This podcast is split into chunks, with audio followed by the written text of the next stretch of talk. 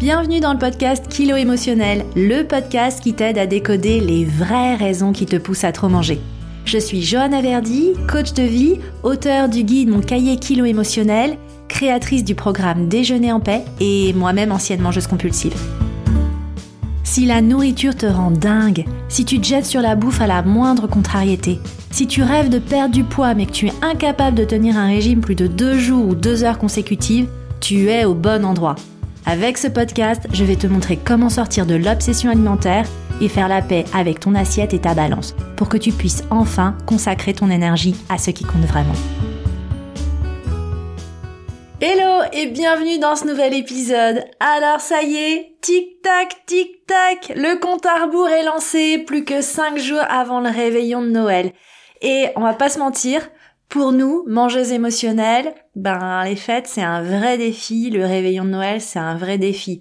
Pourquoi? Parce que ça réunit vraiment le combo gagnant avec une surabondance de nourriture et une surabondance d'émotions. Alors, cet épisode aujourd'hui, à J-5 avant le réveillon de Noël, il a pour objectif de t'aider à relever ces défis pour que tu puisses passer des fêtes zen, sans prise de tête et sans prise de poids, parce que oui, c'est possible. Alors au programme de cet épisode aujourd'hui, je te propose d'aller explorer ce qui fait le plus peur sur le plan alimentaire et pourquoi on a tellement peur de grossir pendant les fêtes. Et ensuite, on ira explorer plus en détail ce qui fout vraiment le bordel dans notre relation à la nourriture et reste bien jusqu'à la fin de l'épisode parce que je vais te donner mon conseil et vraiment la question d'introspection à te poser pour pouvoir justement passer des fêtes beaucoup plus sereines. Alors pour commencer, on est nombreuses à avoir peur de prendre du poids pendant les fêtes de fin d'année. Pourquoi Bah déjà parce que le menu des festivités va complètement à l'encontre, on va dire, des recommandations nutritionnelles et du fameux équilibre alimentaire.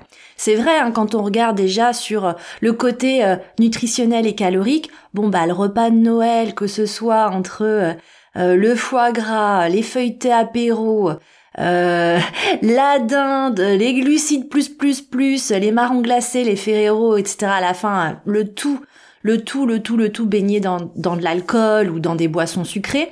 Bon bah c'est sûr que ça va à l'encontre du message nutritionnel.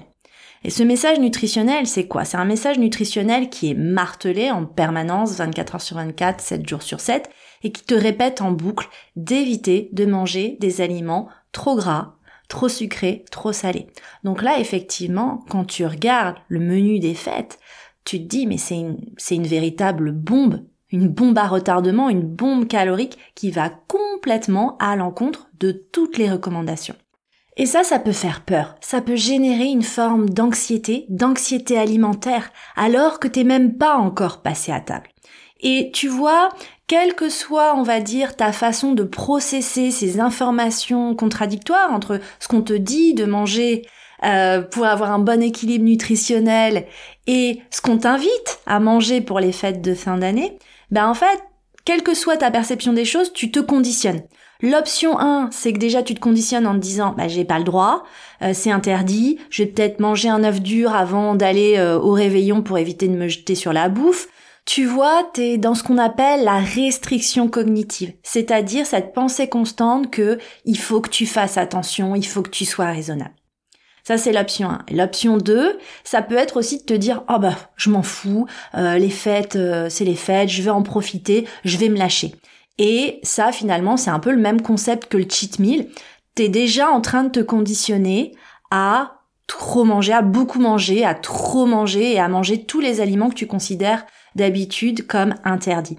Donc tu vois, quelle que soit ta façon de gérer la situation, ben en fait, tu te conditionnes à faire exploser ta consommation alimentaire parce que dans un cas, tu le sais, l'interdit, ça va créer la compulsion, le fait de te dire j'ai pas le droit, ça va vraiment augmenter euh, le risque que tu te jettes sur la bouffe. Et dans le deuxième cas, le côté euh, je vais me lâcher, c'est qu'une fois, euh, bah en fait, oui, tu te conditionnes déjà à te jeter sur la bouffe aussi.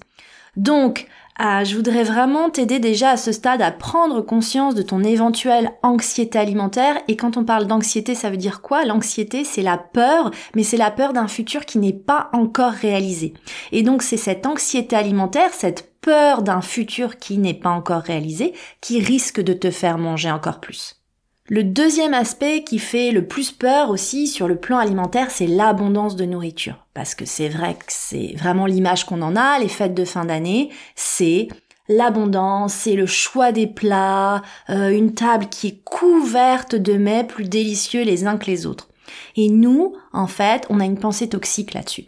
Notre pensée toxique, c'est qu'on est convaincu qu'on est une bête féroce qui doit tout le temps se contrôler, qu'on est incapable de se contrôler devant la bouffe, donc il faut vraiment qu'on fasse appel à notre motivation, à notre volonté, à notre self-control, et on est convaincu que on est accro au gras, au sucre et à certains aliments qu'on catégorise comme interdits. Donc on a peur de cette abondance de nourriture et euh, le résultat, bah de nouveau c'est le même, c'est que on se conditionne. Cette peur, elle conditionne notre potentielle réaction de nous jeter sur la bouffe malgré nous et d'être encore frustré, déçu, honteuse, etc. Et puis, le troisième aspect qui peut faire vraiment peur aussi sur le plan alimentaire, c'est que souvent on est invité et qu'on n'a pas forcément la main sur le menu. Donc on n'a pas le choix.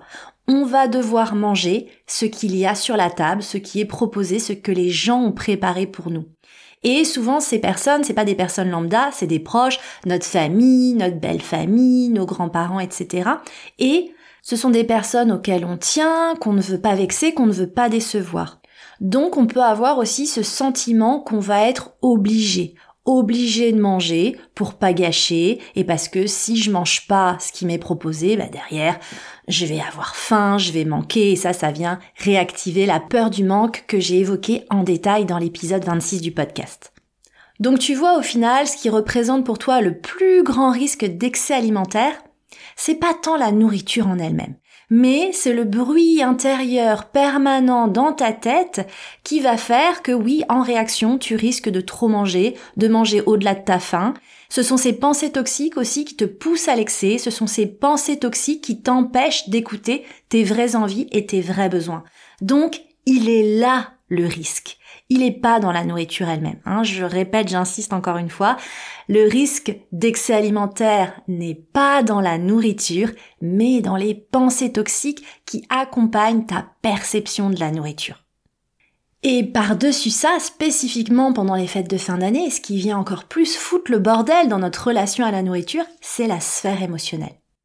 Parce que oui, Noël, c'est associé à beaucoup de pression, beaucoup d'attentes. On a tendance à idéaliser les fêtes de fin d'année. Pour moi, c'est un petit peu comme les vacances d'été. Et je t'en ai déjà parlé dans un épisode précédent. Moi, j'ai longtemps été déçue et frustrée de mes vacances d'été avec euh, mon enfant en bas âge, jusqu'au jour où j'ai compris qu'il fallait que je renonce au terme vacances pour plutôt remplacer par le terme temps en famille. Eh bien, pour les fêtes de fin d'année, c'est un petit peu pareil. On a tendance à idéaliser, à avoir plein d'envie, à avoir des images plein la tête. On a tendance à voir Noël à travers le prisme des images Instagram et ça met la pression. On imagine la déco parfaite avec toutes ces guirlandes scintillantes et ces chemins de table agencés avec soin. On imagine ces mets raffinés présentés dans de magnifiques assiettes et on imagine aussi et surtout les membres de la famille heureuse avec le sourire jusqu'aux oreilles. Pourtant, Noël, euh, c'est pas toujours ça. Ça peut être aussi des manques et des absences. Peut-être qu'aujourd'hui, tu peux pas forcément passer les fêtes avec tes proches, soit parce que t'es loin, soit parce que t'as pas l'argent euh, de rentrer voir ta famille, soit parce que tu bosses tout simplement pendant les fêtes. Euh, ça peut être aussi que les personnes qui comptent le plus pour toi pendant ces moments ne sont plus là. Alors l'évidence, c'est que les personnes qui comptent pour toi soient décédées, mais ça peut être aussi une absence sur le plan émotionnel. Tu as parfois des gens, des proches de ta famille qui sont encore physiquement là, mais qui émotionnellement sont défaillants. Tu peux avoir grandi avec des personnes qui émotionnellement font preuve d'une immaturité émotionnelle, des personnes distantes, des personnes narcissiques. Donc tu vois, ces manques et ces absences, ça vient réactiver des blessures, euh, comme la blessure du manque, la blessure de l'abandon. Et à ces personnes qui incarnaient Noël pour toi ne sont plus là, ou alors n'ont jamais été là. Et donc ça vient vraiment raviver la blessure. Et ce qui fout le bordel aussi émotionnellement, c'est la place que toi, tu vas avoir à la table de fête. Et c'est peut-être quelque chose que tu es déjà en train d'anticiper. Peut-être que cette année, c'est toi l'hôte. Peut-être que c'est toi qui va avoir toute la pression de l'organisation et tu as déjà en tête la volonté que tout soit parfait, t'es perfectionniste, t'as envie de faire plaisir aux autres, donc tu veux que tout le monde soit content. Mais ça, ça génère en toi une grande, grande, grande pression. Peut-être que tu vas retourner chez tes parents, auquel cas, pendant un temps, tu vas redevenir l'enfant de tes parents. Et une possibilité, c'est, comme je l'ai évoqué juste avant, c'est que peut-être tes parents, ils sont émotionnellement immatures ou inadaptés ou incapables d'exprimer les émotions. Donc toi qui es une grande hypersensible, c'est quelque chose dont tu peux souffrir. Soit peut-être que tes parents ne te posent pas de questions sur toi, t'as l'impression qu'ils ne s'intéressent pas à ta vie, ils te parlent du chat de la voisine ou du nouveau rond-point en train de se construire, mais ils te posent pas de questions sur toi, sur ta vie, alors que vous n'êtes pas vu depuis un certain temps. Peut-être aussi que tes parents, ils te mettent la pression. Euh, quoi Mais t'as toujours pas de mec, t'as pas d'enfant, euh, t'en es où Ton boulot, t'es toujours au chômage.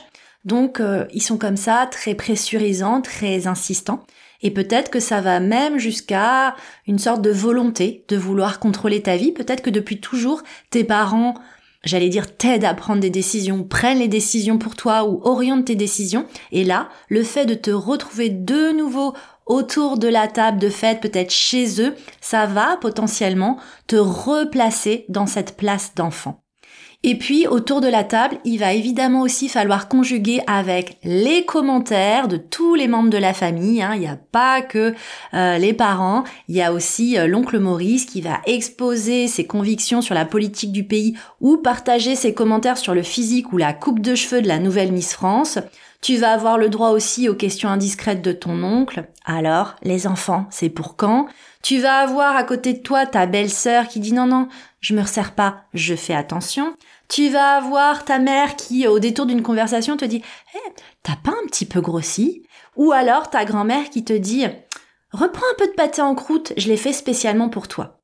Et tu vois, tous ces commentaires, toutes ces conversations, va falloir émotionnellement les gérer, parce que ça te laisse pas indifférent. Et à ça va venir se rajouter toute la stimulation visuelle, sonore, les bruits, les lumières, les conversations, les éclats de voix, les enfants bruyants. T'es pas non plus maître du timing, tu te retrouves attablé pour des repas à rallonge et parfois tu te dis mais qu'est-ce que je fous là? Et qu'est-ce que tu fais? Tu bouffes pour étouffer ton malaise et le fait que tu as vraiment du mal à trouver ta place. Et le risque, c'est quoi? C'est que le lendemain, tu te réveilles avec la gueule de bois. Mais la gueule de bois, c'est pas juste à cause de l'alcool et de la bouffe. C'est une gueule de bois façon redescente. Tu sais, comme le lendemain d'un très bel événement que t'as attendu depuis longtemps, une cérémonie de remise de diplôme ou ton mariage. Le lendemain, cette fameuse redescente où tu te dis, quoi? C'est déjà fini? C'est tout? Tout ça pour ça? Alors, comment éviter l'inconfort émotionnel qui fait trop manger pendant les fêtes et comment éviter d'être déçu le lendemain? Ben mon conseil, il est vraiment très simple. Moi, je t'invite à anticiper dès aujourd'hui, dès cette semaine. Pose-toi la question. Qu'est-ce que les fêtes représentent pour toi? Est-ce que c'est la famille? Est-ce que c'est l'enfance? Est-ce que c'est la magie? Est-ce que c'est les vacances? Le partage? La solidarité. Est-ce que peut-être c'est la fin d'une page qui se tourne? Bah oui, ça marque la fin de l'année. Et peut-être aussi la promesse de renouveau avec le 1er janvier qui pointe le bout de son nez? Imagine un instant que la nourriture ne soit pas un sujet et que la peur de grossir n'existe pas. Quels sont les moments, les conversations, les expériences que tu aimerais vivre? Et avec qui? Et en fonction de ça, il est encore temps d'affiner la façon dont tu vas passer tes fêtes. Tu peux encore affiner le format et la compagnie que tu vas avoir. Euh, tu peux dire j'arriverai à telle heure et je partirai à telle heure. Euh, moi, je pense aussi à une des participantes de Déjeuner en paix qui s'appelle Perrine, qui a décidé de ne pas passer Noël avec sa sœur, tout simplement parce qu'elle déteste son beau-frère. Donc, se respecter, c'est aussi parfois dire, bah, finalement, je ne viendrai pas ou je viendrai juste le lendemain, ou je viendrai pour l'ouverture des cadeaux au petit déjeuner. Se respecter, c'est aussi apprendre à répondre aux commentaires en tout genre sur ton poids et ton assiette. Ça, c'est vraiment quelque chose qu'on étudie et qu'on travaille en détail dans mon programme Déjeuner en paix. Et euh, je pense à une participante justement du programme, Blandine, qui a décidé de passer les fêtes euh, avec sa famille, avec ses parents, avec ses frères et sœurs, mais en louant sa propre maison, pour ne pas être dépendante du rythme et de l'énergie des autres. Hein, elle a décidé de louer sa propre maison pour à la fois profiter des fêtes en famille dans la maison de ses parents, mais en même temps créer aussi son propre rituel, ses propres fêtes de Noël avec sa famille à elle, son conjoint, ses enfants. Hein. elle aime sa famille, mais elle a pris conscience qu'elle avait aussi besoin d'avoir son cocon pour se ressourcer. Alors, à titre personnel, moi, cette année, Noël, c'est vraiment en demi-teinte parce que j'ai des relations très, très, très compliquées avec mes parents. Je rentrerai pas en détail dans cet épisode, mais en gros, ils sont physiquement là, mais émotionnellement, on va dire, très défaillants. Et malheureusement, euh, ils ne m'apportent pas euh, la magie, le soutien dont euh, je rêve pendant ces fêtes. Alors, je fais quoi? Eh bien, je me pose la question, la question que je t'ai invité à te poser. Qu'est-ce que ça représente pour toi, Noël? Mais pour moi, ça représente la magie, et surtout la magie de l'enfance. Donc, cette expérience et cette relation, eh ben, je la crée aujourd'hui avec mon fils. Et d'ailleurs, vendredi après-midi, on fait l'école buissonnière, chut, pour aller visiter le village du Père Noël en Seine-et-Marne. Je n'y suis jamais allée encore, mais visiblement, il y a des décors féeriques, on va fabriquer un ourson, on va rencontrer le Père et la Mère Noël et on va goûter avec les lutins. Donc tu vois, pour vivre mon expérience de Noël comme je le souhaite et ne pas être déçu, je prends les choses en main pour vraiment créer par moi-même, pour moi-même, les expériences que je veux vivre. Parce que je t'assure que quand tu te respectes et quand tu crées les expériences, la nourriture retrouve une place secondaire dans ta vie. Oui, oui, même à Noël. Et du coup, tu découvres comme par magie que tu peux manger avec plaisir et simplicité tout ce qui te fait envie et retourner ensuite à ta vie normale. Voilà, j'espère que ces conseils vont t'aider à préparer le réveillon et à l'anticiper pour pouvoir le passer de façon plus sereine. Si tu as aimé l'épisode et si tu aimes le podcast, pense à laisser des étoiles sur Spotify et un commentaire sur Apple Podcast. Et nous, on se retrouve la semaine prochaine. Oui, je serai là la semaine prochaine entre les fêtes de Noël et le Nouvel An. Ce sera vraiment un épisode post-Noël. Que tu aies réussi à gérer le réveillon comme tu le souhaitais ou pas, je serai là, à tes côtés, pour te donner mes meilleurs conseils. Je te remercie pour ta présence et je te donne rendez-vous au prochain épisode.